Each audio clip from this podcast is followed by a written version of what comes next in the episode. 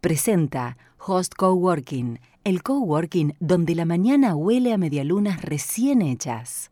Si el gobierno de Mauricio Macri promocionaba la revolución de los aviones, podríamos decir con un poco de malicia y pecardía que Alberto Fernández y la Cámpora están llevando a cabo una feliz contrarrevolución de los aviones. Ayer se supo, ya lo sabes, la TAM Argentina deja de operar en el país vuelos de cabotaje, con lo cual salen de circulación 13 aviones, 13 aviones que hacían estos viajes por el interior del país. Pero en el medio también pasaron cosas. Andes, que supo tener cinco, hoy tiene solo uno en operación y tambalea. Flybondi, que también supo tener cinco, tiene tres.